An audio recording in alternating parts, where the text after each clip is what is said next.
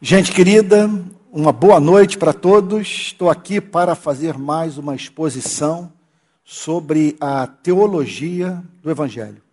Portanto, o que eu, a meta que eu me propus seguir foi a de destacar no Novo Testamento aqueles textos que revelam a essência do Evangelho, bem como as consequências práticas da compreensão da essência do Evangelho para as nossas vidas.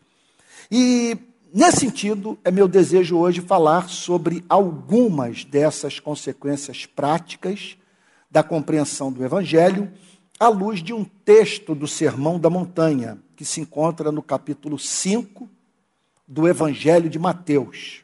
Mateus, portanto, capítulo 5, do verso 43 em diante.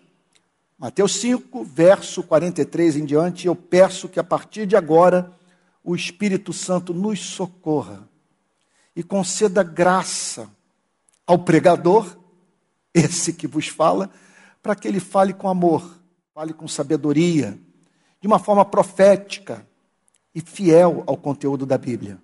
Mateus capítulo 5, versículo 43, diz assim: Vocês ouviram o que foi, o que foi dito, vocês conhecem a cultura, vocês sabem o que tem sido falado. Ame o seu próximo, ame seus parentes, ame seus amigos, ame aqueles que o amam. Agora, odeie o seu inimigo, odeie bolsonarista, odeie petista, Odeie conservador, odeie progressista, odeie pagão, odeie aquele que não faz parte da comunidade de Israel, odeie aquele que o persegue. Portanto, Jesus aqui nos apresenta o discurso presente na instituição religiosa, que botou na boca de Deus o que Deus nunca falou. Então, lá se encontravam pessoas em contato e sob a influência dessa cultura religiosa bélica. Ame o seu próximo e odeie o seu inimigo. E aí então o Senhor Jesus faz o contraponto evangélico. Quando eu digo evangélico, inspirado no evangelho. A partir de agora Jesus passa a falar sobre o espírito do evangelho.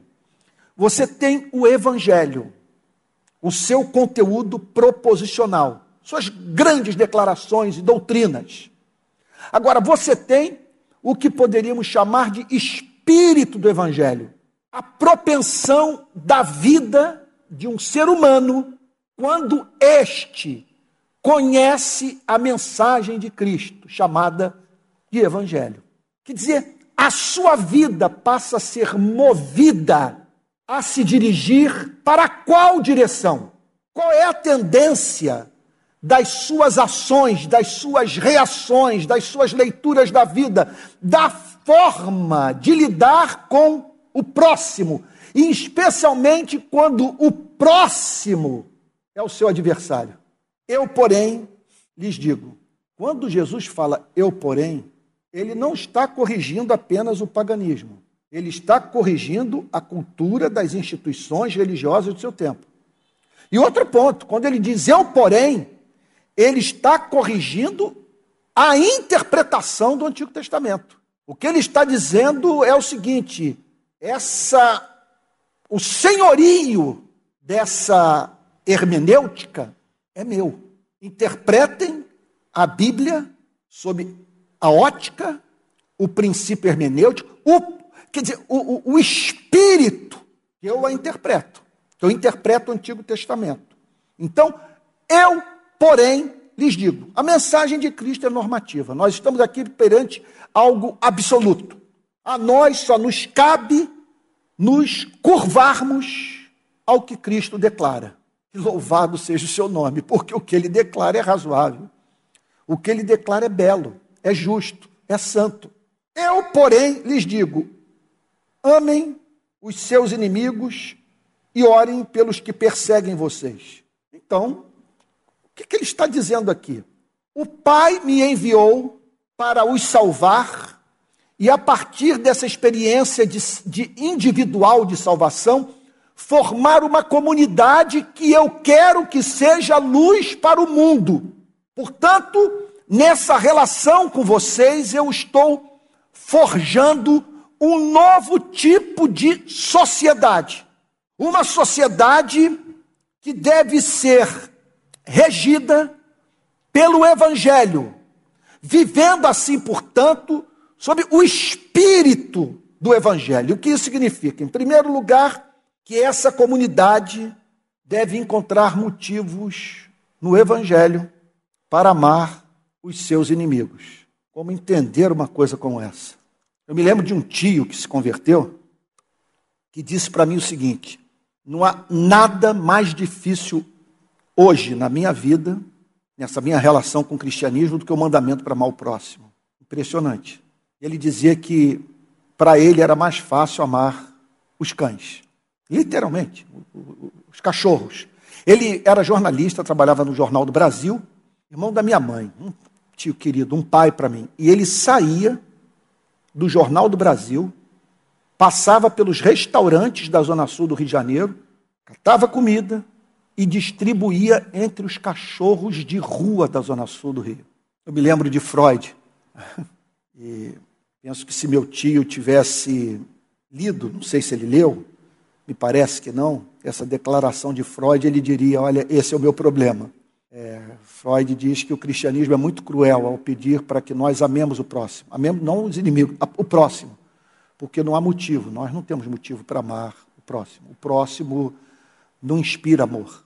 E Freud estava falando uh, isso a partir da sua experiência clínica, que o levou a acreditar que os seres humanos são essencialmente egoístas. E aqui o Senhor Jesus declara: amem os seus inimigos. Então, a primeira coisa para que o mandamento faça sentido para as nossas vidas, para que não remetamos a igreja e a sociedade para um completo colapso, dando liberdade para a gente, quer dizer, mau caráter, que não vale nada, impunemente desgraçar vidas humanas, é importante que nós entendamos o significado da palavra amor.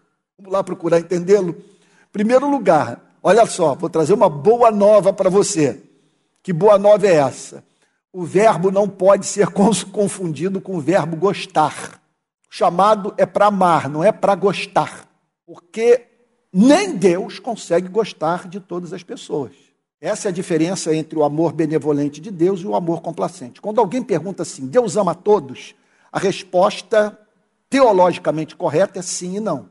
Ele, ele ama todos do ponto de vista do seu amor benevolente, que o leva a tratar as pessoas com bondade, independentemente da, da excelência do seu caráter, independente é, delas serem moralmente boas ou não. Agora, existe uma dimensão do amor de Deus que os teólogos é, costumavam chamar de complacente. É o amor que vem acompanhado de deleite esse amor, ele só tem por aqueles que, que demonstram semelhança a Deus, que têm um DNA de Deus, que revelam o caráter de Deus. Esse amor que levou Cristo, o Pai, a dizer para Cristo: Tu és o meu filho amado, em quem me compraz. Eu tenho deleite em você, porque, porque, porque é, você é a expressão exata do meu ser. Você é a mais pura revelação da minha vida. Que coisa linda, meu Deus do céu. Meu Deus do céu. Teologia, revelação. Onde eu encontro o Criador, eu encontro em Cristo. Se eu quero saber quem é Cristo, eu devo ir para esse teatro da vida, tal como nos é apresentado por Mateus, Marcos, Lucas e João. Deus em ação, Deus interagindo, Deus no mundo dos homens. E como que Deus se comportou na pessoa do seu filho. E é observando que ele falou, o que ele fez, que nós descobrimos quem ele é, olhando para a sua manifestação na vida de um homem, na vida do nosso Senhor e Salvador Jesus Cristo. Então, esse amor não deve ser confundido com gostar. Jesus não está pedindo de nós o inexequível, que nós gostemos de torturadores que nós gostemos de maledicentes, que nós gostemos de ingratos, que nós gostemos de avarentos. Ele não está pedindo isso. Isso é humanamente impossível. Seria, seria crueldade.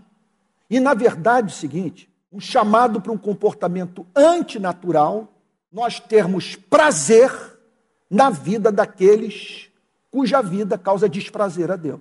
Amar significa tratar o próximo como gostamos de ser tratados. Amar significa ajudar o próximo a se aproximar do propósito de Deus para a sua vida. Amar tem o sentido de, veja, de fazer com que aquele que teve contato com o discípulo de Cristo retorne para casa dizendo: Eu nunca fui tratado com tamanho respeito. Amem os seus inimigos. Ele é o meu adversário. Ele não me ama. Ele não quer o meu bem. Ele adoece quando me ver prosperar. Ele celebra as minhas derrotas. Ele é meu inimigo. Mas eu não quero para a vida dele o que eu não quero para a minha vida. E porque eu conhecia Jesus, eu quero nessa relação praticar a arte de transformar inimigo em amigo. Veja, não é um chamado para nós nos submetermos a relacionamentos abusivos. Esse amor não exige de nós que evitemos criar obstáculos concretos para a consecução dos planos egoístas desse inimigo. Não é nós tornarmos presas fáceis para quem quer que seja. É direito nosso nos protegermos dos nossos inimigos. E há fundamento bíblico para os casos é, nos quais, quando essa inimizade está presente na vida de irmãos e irmãs, nós os procurarmos, a fim de buscarmos a restauração do relacionamento. E nisso, amor. Porque se eu amo, eu farei o que estiver ao meu alcance para deixar claro para o meu inimigo, isso deve ser feito com doçura, que o comportamento dele, ao fim e ao cabo, o adoecerá. Amem os seus inimigos e orem pelos que perseguem vocês. O que significa o seguinte: que o Evangelho não me chama para me dedicar ao trabalho mental de dissolver esse inimigo que me persegue na minha mente. Tem coach que ensina isso. Como arrancar, extirpar pulverizar da sua memória pessoas que você odeia, por não tratarem da forma como você gostaria de ser tratado. O Senhor Jesus está dizendo o seguinte: você não vai tratar o mal pela raiz dessa forma. Você precisa confrontar o seu sentimento. Por que você está sentindo essa repulsa? O que esse sentimento revela sobre você? E como não se tornar presa dessa pessoa, sem ao mesmo tempo, veja só, nada no seu comportamento tornar a situação dessa mesma pessoa mais difícil do que já é. Portanto, o que Jesus declara é que nós devemos, meu Deus, em vez de arrancar a imagem dessa pessoa da nossa mente, a fim de termos paz, de nós trazermos a, a nossa memória o nome dessa pessoa, a fim de que ela se torne objeto da nossa oração intercessória. Orem pelos que perseguem vocês. Então está essa pessoa me perseguindo. Ela quer a minha destruição, ela quer me desqualificar. Eu vejo, eu vivo isso diariamente nas redes sociais. Eu, eu, eu escrevo com a nítida impressão que milhares de olhos, isso não é comportamento esquizofrênico, não, não é neurose, não, é fato. Porque você vai lá nos comentários, você vê o que as pessoas estão dizendo. E tudo que eu faço, eu faço sobre os olhos de gente ansiosa por extrair uma declaração infeliz minha, a fim de publicamente me desqualificar. E muitos estão passando por esse tormento de vida no nosso país. E contudo, o Senhor Jesus insiste em dizer: orem pelos que perseguem vocês. Veja só, qual é o espírito dessa oração? Era, é uma oração feita no espírito do amor. Quer dizer, o conteúdo dessa oração é transformar essa relação de ódio que desemboca em perseguição numa história evangélica, numa história cristã, num testemunho a ser contado para a edificação da igreja e a glória de Jesus. É você olhar para uma situação e dizer o seguinte: olha, eu posso fazer essa pessoa calar a boca. Eu conheço fatos sobre sua vida que eu poderia torná-los públicos. Eu tenho como fazer com que esse que me persegue seja severamente punido. Eu tenho, portanto, como bloqueá-lo. Eu tenho como revidar a ofensa. Eu posso falar em termos mais contundentes e habilidosos, de modo a desconstruir a figura pública dessa pessoa. Contudo, eu sou de Jesus. Eu conheci a Cristo. Eu nasci de novo. Eu fui objeto de um grande gesto de condescendência da parte de Deus. Ele me tratou com doçura, ele me tratou com amor, ele foi longânimo. Portanto, eu quero lidar com esse, com esse que me persegue, de modo a reproduzir na minha relação com ele o tratamento que eu recebi da parte de Cristo. E por isso, eu estou aqui com esse quadro na minha mente que eu apresento a Deus como um sonho do amor, que essa história seja refeita, que ela se transforme num testemunho de reconciliação, de perdão, de vitória da graça sobre o pecado. Então, às vezes eu penso assim: é, de 2018 para cá, eu passei a ter mais inimigos do que jamais tive em toda a minha vida. Nunca vi tanta gente me odiando. E aqui não vai nenhuma expressão de vitimismo, não. Estou tratando dos fatos e só para usar também com ilustração é, a minha experiência é, de momento, que eu estou vivendo agora. Então, eu olho para certas situações e digo, e digo o seguinte: olha, seria uma maravilha esse sujeito ser desmascarado, ele passar por um processo de execração pública, ele sumir da minha vida, e parar de me perseguir, de falar em verdade ao meu respeito, de, de me tratar de forma descaridosa.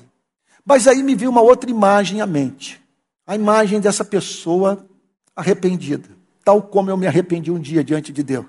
E nossa relação restaurada. E eu olho para aquilo e digo: isso é mais bonito, isso é mais congenial ao Evangelho. Essa é uma história mais digna de ser contada. Ela contribui para o embelezamento da vida. É uma história bem-aventurada.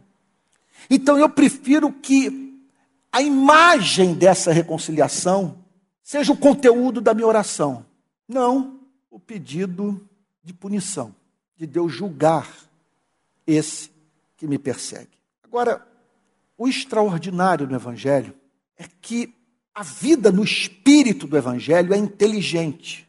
O cristão é alguém que sabe por que faz o que faz. Essa é a grande crise da modernidade.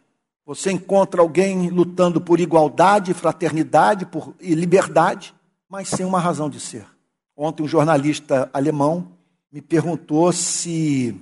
É, é, é uma, uma matéria que vai sair na Alemanha, ou já saiu, entre hoje e amanhã, e também para um jornal em Zurique, na Suíça.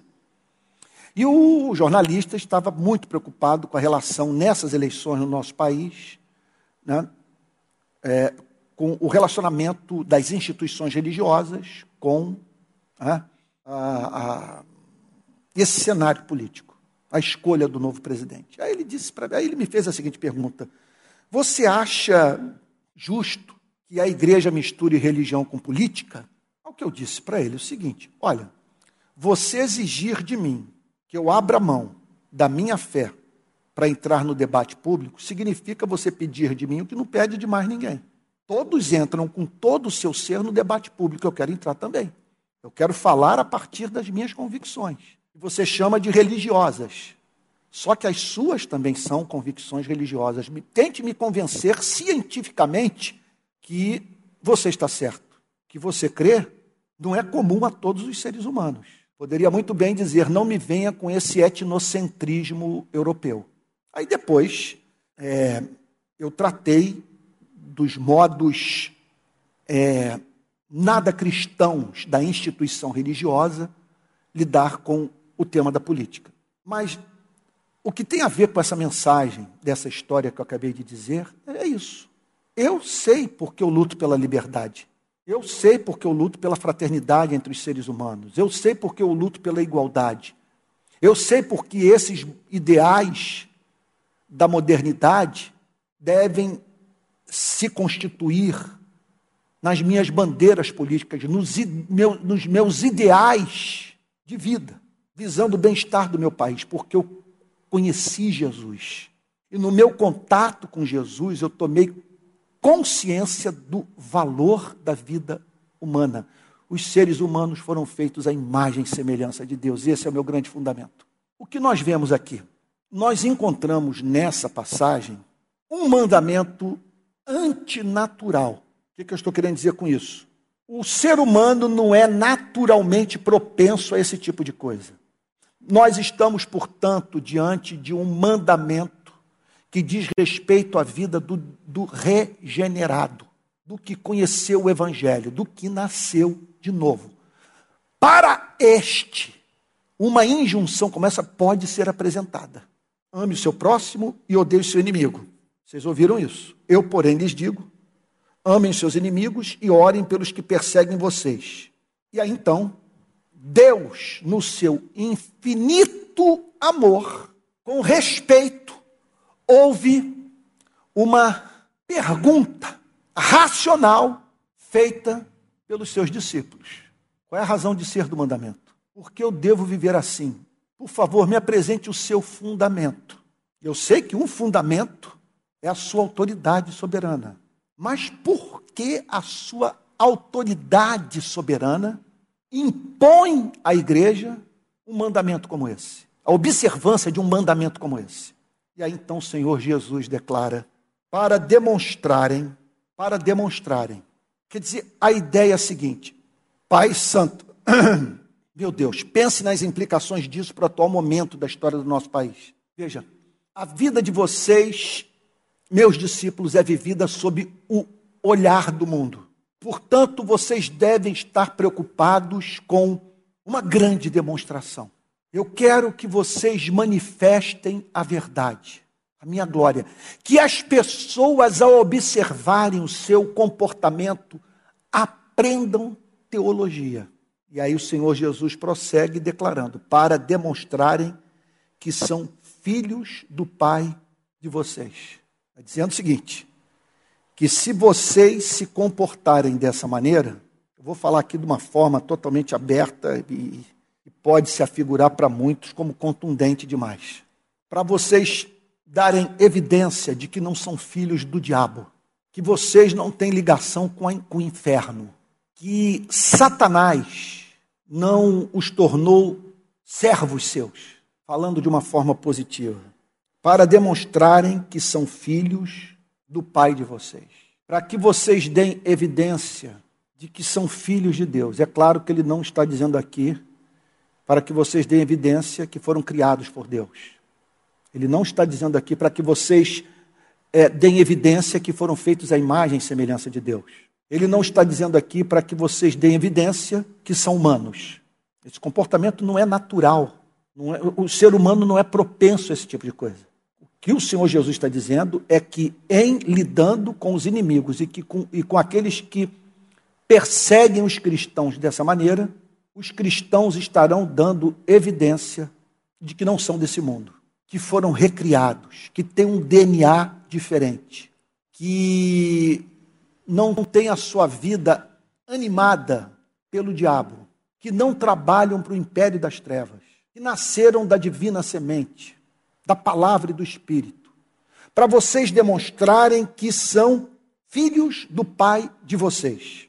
Se vocês se comportarem assim, meu Deus, é muito santo, é muito glorioso. A, a coisa mais terrível para mim na pregação é quando nessas horas a verdade vem com impacto e você não, você não consegue avançar no texto, a pregação fica longa, Ah, e, e, e, e outra coisa, você tem que exercer um grande domínio sobre sua emoção, sobre o tom de voz, tamanha a comoção que o acomete quando você pensa no significado do que você está pregando. E está me vindo agora o significado do texto.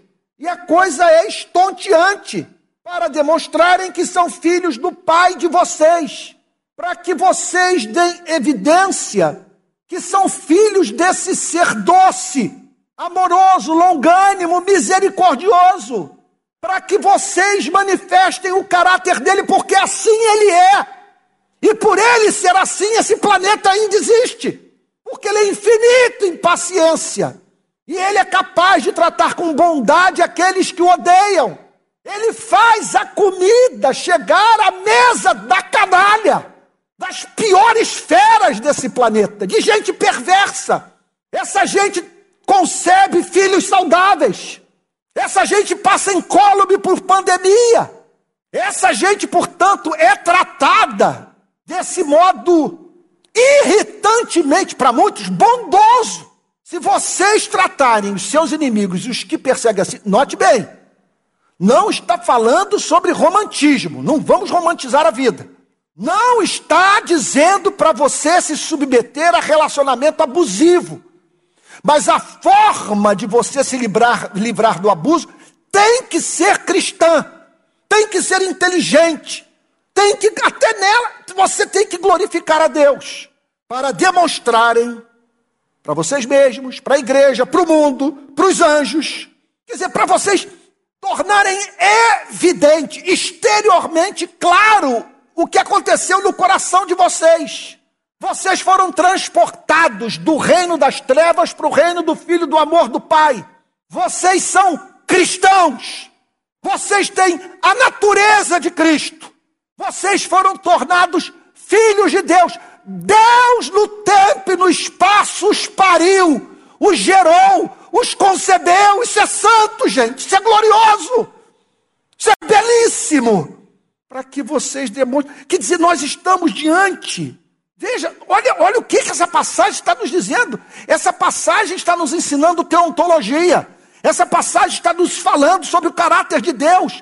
Essa passagem está dizendo o seguinte: se vocês tratarem os seus inimigos e os, e os que os perseguem com este amor, vocês estarão se comportando de modo idêntico ao modo como o Pai lida com os seres humanos, para demonstrarem que são filhos do Pai de vocês. Pai. É por isso que eu insisto em dizer: quando alguém disser que crer em Deus, especialmente político, profissional, procure fazer a seguinte pergunta: mas qual é o conceito que esta pessoa tem de Deus? O Deus dessa pessoa é esse Pai que exige dos seus filhos a reprodução do seu caráter bondoso, misericordioso, gracioso, porque o que nós estamos vendo aqui é graça. O que nós estamos vendo aqui é pessoas que foram alcançadas pela graça, que se relacionam com um Deus gracioso e que, repro, e que reproduzem o caráter desse Deus gracioso. E a experiência graciosa que vivenciaram na sua relação com os seus inimigos, com aqueles que perseguem os discípulos de Jesus. Portanto, tudo o que você precisa fazer nas horas de tentação, nas horas de tentação.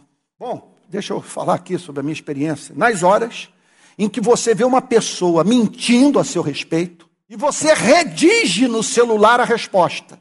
E você olha para aquilo e você diz o seguinte: o que eu tenho a falar é verdadeiro, o que eu tenho a falar é justo, o que eu tenho a falar revela uma iniquidade presente na vida dessa pessoa e representa uma defesa do meu nome.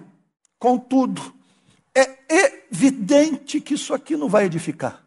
É evidente que isso aqui não é cristão, que isso aqui não é bonito, que isso aqui não reproduz o que eu conheço de Deus, o que eu conheço da forma como Ele tem me tratado. Então, tudo o que você precisa nessas horas de tentação, você tem desejo de esganar alguém, Tem algumas pessoas que eu digo, é por isso que você não pode confundir amar com gostar. Você olha para o comportamento de uma pessoa, você diz: Isso é asqueroso. Essa pessoa é realmente horrível. Ela deve ter profundas dificuldades de conviver consigo mesma. Não acredito que seja pecado chegarmos a conclusões como essas. O que se constitui em comportamento pecaminoso é a forma como vamos administrar esse veredito, para demonstrarem que são filhos do Pai de vocês, que está nos céus, que reina soberanamente. Quando ele diz que está nos céus, meu Deus do céu, meu Deus, é muito santo o que está sendo dito. O Pai que está nos céus significa o seguinte: o Pai que é soberano, o Pai que não permitirá que o exercício desse amor considerado ingênuo cause dano espiritual na sua vida. O Pai que tudo vê, o Pai que se deleita soberanamente em vê-lo reproduzindo, repito, o seu caráter. O Pai que está nos céus e o Pai que usa esses inimigos e esses perseguidores para nossa santificação. Como que essa gente me faz cair de joelhos? Como essa gente me faz temer, dar a ela razão para ter do que me, do que me acusar? É gente usada na minha, na minha santificação, sem a mínima dúvida. Porque o Pai está nos céus e porque Ele está nos céus, eu sei que toda essa perversidade é regulada pelo seu governo providencial. vou fazer uma citação aqui teológica profunda.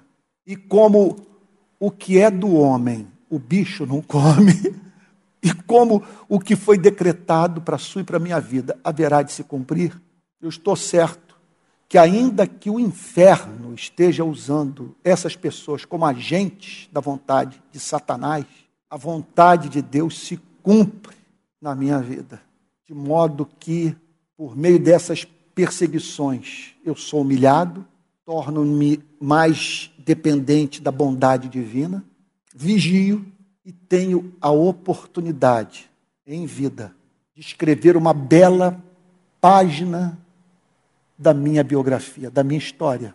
Um capítulo que, ao ser lido, revelará meu amor por Deus, a minha filiação eterna e o caráter daquele que me salvou, em que enviou o seu único filho para me ensinar essas verdades. Que Deus o abençoe muito, em nome de Jesus. Uma boa noite.